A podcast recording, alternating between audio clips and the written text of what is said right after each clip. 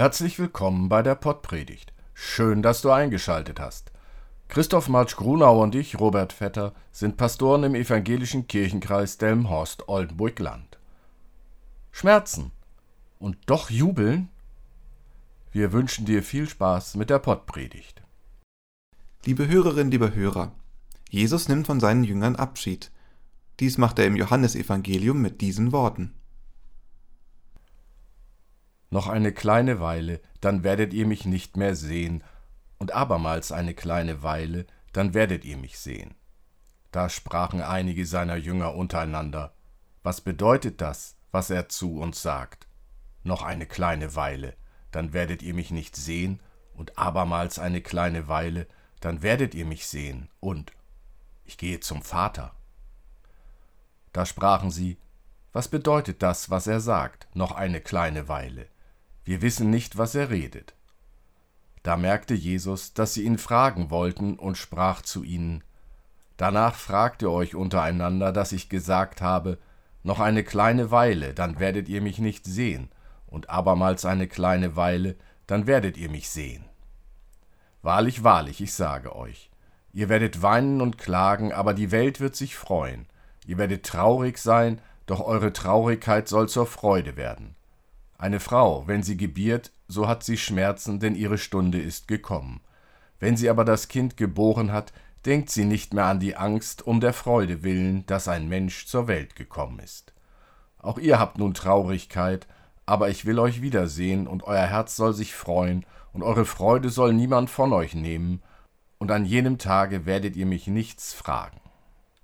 Weder Robert noch ich sind eine Frau, sondern Männer und können daher sicher nicht als Experten gelten für das hier von Jesus genutzte Bild einer Geburt. Jesus greift dieses Bild auf, das wie kein anderes zeigt, dass Schmerz und Freude, Todesangst und neues Leben zusammengehören. Das Bild von der Geburt, es weist auf etwas hin, was gern und oft verdrängt wird. Dass ich bestimmte Glückserfahrungen nur machen kann, wenn ich zuvor körperliche oder seelische Schmerzen ausgehalten habe.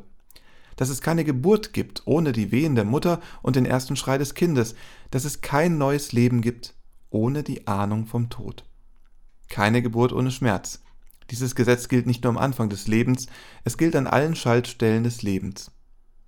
Ganz am Anfang, wenn das Kind die Geborgenheit des Mutterleibes verlässt, aber auch in der Pubertät, wenn der Mensch anfängt, er selbst zu werden, sich abzulösen von Mutter und Vater und nach eigenständigen neuen Beziehungen zu suchen. Und schließlich, wenn der Mensch alt wird und spürt, dass er nicht mehr Schritt hält mit der Kraft der Jungen. Es gibt wohl kein Lebensalter, an dessen Beginn nicht Abschiede stünden mit Schmerzen, Zweifeln, Übergangs- und Trennungsängsten, auch mit Tränen. Keine Geburt ohne Wehen, kein neues Leben ohne die Ahnung vom Tod. Alles mit Schmerz verbunden. Wehen, also Schmerzen, die sind etwas, was uns Menschen nicht gefällt. Wir halten Schmerzen nicht gern aus, wir betäuben sie lieber, und wirkliche Leidenserfahrungen versuchen wir möglichst bequem zu überspringen.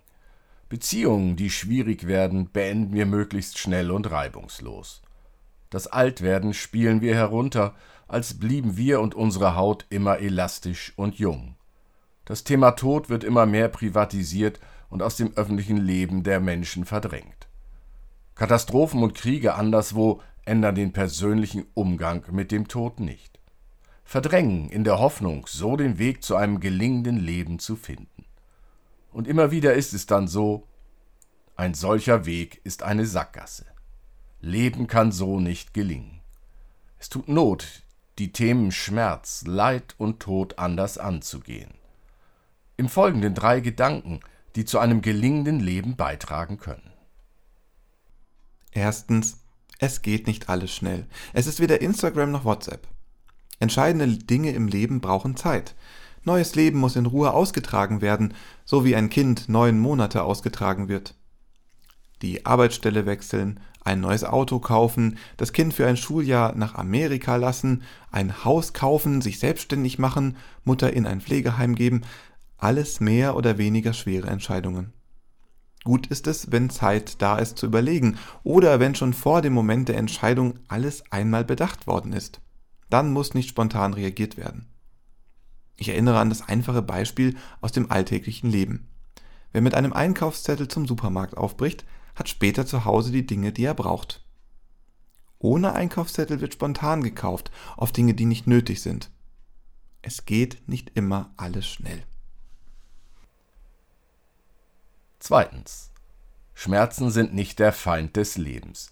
Sie sind die eine Voraussetzung des Lebens und zeigen erst an, dass ich lebe. Sie kennen diese Erfahrung alle. Herzhaft zubeißen und schon meldet sich der Schmerz. Achtung, ein Knochensplitter im Essen. Ohne dieses Schmerzsignal würden wir ungerührt weiterkauen und unsere Zähne und den Gaumen ruinieren. Ein anderes Beispiel ist die Krankheit Lepra. Noch heute gibt es jedes Jahr mehr als 200.000 Neuinfektionen. Eine der Auswirkungen dieser Krankheit ist, dass die Betroffenen meist das Gefühl für Kälte, Wärme und auch Schmerz verlieren. Dann spürt die Hand nicht mehr die Hitze der Flamme, der Fuß nicht mehr die Glasscherbe. So verletzt sich der Erkrankte oft schwer. Wenn unsere Hand einer Hitzequelle zu nahe kommt, zucken wir zurück. Und wenn psychisch erkrankte Menschen sich aus lauter Verzweiflung ritzen, also selbst verletzen, dann tun sie dies auch, um durch den so hervorgerufenen Schmerz das Gefühl zu spüren, ich lebe. Schmerzen sind nicht der Feind des Lebens. Drittens. Im Schmerz ist, so erstaunlich dies klingt, die Verheißung von neuem Glück enthalten. Unser Körper reagiert auf Verletzungen und Schmerzen mit der Ausschüttung von Hormonen. Endorphine, die sogenannten Glückshormone und Adrenalin sorgen dafür, dass wir uns besser fühlen. Damit hätten wir die körperliche, physische Seite dieses Phänomens beschrieben. Doch es gilt auch für unsere Psyche. Nehmen wir nur unsere Ängste vor dem Zahnarzt. Wir wissen, was auf uns zukommen kann, doch wenn der Zahnarzt oder die Zahnärztin etwas taugt, dann verheißt er oder sie uns auch eine bessere Zukunft. Eine Zukunft ohne Zahnschmerz. Doch die wohl möglichen zusätzlichen Schmerzen der Behandlung, die müssen wir ertragen. Da müssen wir durch, sonst wird der ursprüngliche Zahnschmerz bleiben. Im Schmerz ist, so erstaunlich dies klingt, die Verheißung von neuem Glück enthalten. Eure Traurigkeit soll in Freude verwandelt werden, sagt Jesus zu seinen Jüngern. Er hat das Kommende vor Augen. Er weiß, ich werde sterben. Und er weiß, welche Verheißung in dem steckt, was es zu durchleiden gilt. Er sagt es seinen Freunden, den Jüngern. Und auch ihr habt nun Traurigkeit, aber ich will euch wiedersehen, und euer Herz soll sich freuen, und eure Freude soll niemand von euch nehmen. Nur durch das Erleiden und Aushalten des Todes ist es möglich, zum neuen Leben zu gelangen. Und wir, die wir noch nicht gestorben sind und traurig sind, weil liebe Menschen nun nicht mehr bei uns sind, können auf die Verheißung dieses Schmerzes bauen. Spürst du deinen inneren Widerstand beim Hören dieses Satzes? Und wir, die wir noch nicht gestorben sind und traurig sind, weil liebe Menschen nun nicht mehr bei uns sind, können auf die Verheißung dieses Schmerzes bauen. So wie Jesus seinen Jüngern zusagt, sie wiederzusehen, so ist uns zugesagt, die wiederzusehen, die schon mit Jesus die versprochene Freude teilen. Jubelt doch darüber, so legt es der Titel dieses Sonntags nahe. Eure Traurigkeit wird sich in Freude verwandeln. Könnt ihr jubeln? Amen. Geh deinen Weg ruhig, mitten in Lärm und Hast, und wisse, welchen Frieden die Stille dir schenken kann. Laute und zänkische Menschen meide, sie sind eine Plage für dein Gemüt. Wenn du dich selbst mit anderen vergleichen willst, wisse, dass Eitelkeit oder Bitterkeit auf dich warten, denn es wird immer größere und geringere Leute geben als dich. Freue dich an deinen Erfolgen und an deinen Plänen. Strebe wohl danach, weiterzukommen, aber bleibe bescheiden. Das ist ein guter Besitz im wechselnden Glück deines Lebens. Nimm den Ratschluss der Jahre mit Freundlichkeit an und gib deine Jugend mit Anmut zurück, wenn sie endet. Pflege die Kräfte deines Gemütes, damit es dich schützen kann, wenn Unglück dich trifft. Aber erschöpfe dich nicht durch dunkle Vorahnungen. Viele Ängste entstehen aus Erschöpfung und Verlassenheit. Erwarte eine heilsame Selbstbeherrschung von dir, im Übrigen aber sei freundlich und sanft zu dir selber. Du bist ein Kind der Schöpfung. nicht weniger als die Bäume und Sterne es sind. Du hast ein Recht darauf, hier zu sein. Und ob du es merkst oder nicht, ohne Zweifel entfaltet die Schöpfung sich so, wie sie es soll.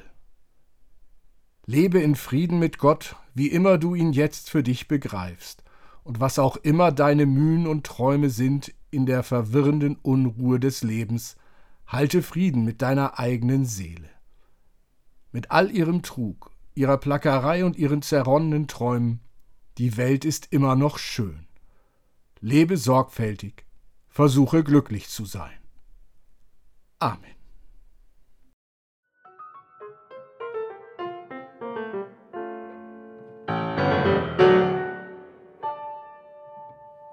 Dieser Podcast ist ein Angebot des evangelisch-lutherischen Kirchenkreises Delmenhorst-Oldenburg-Land.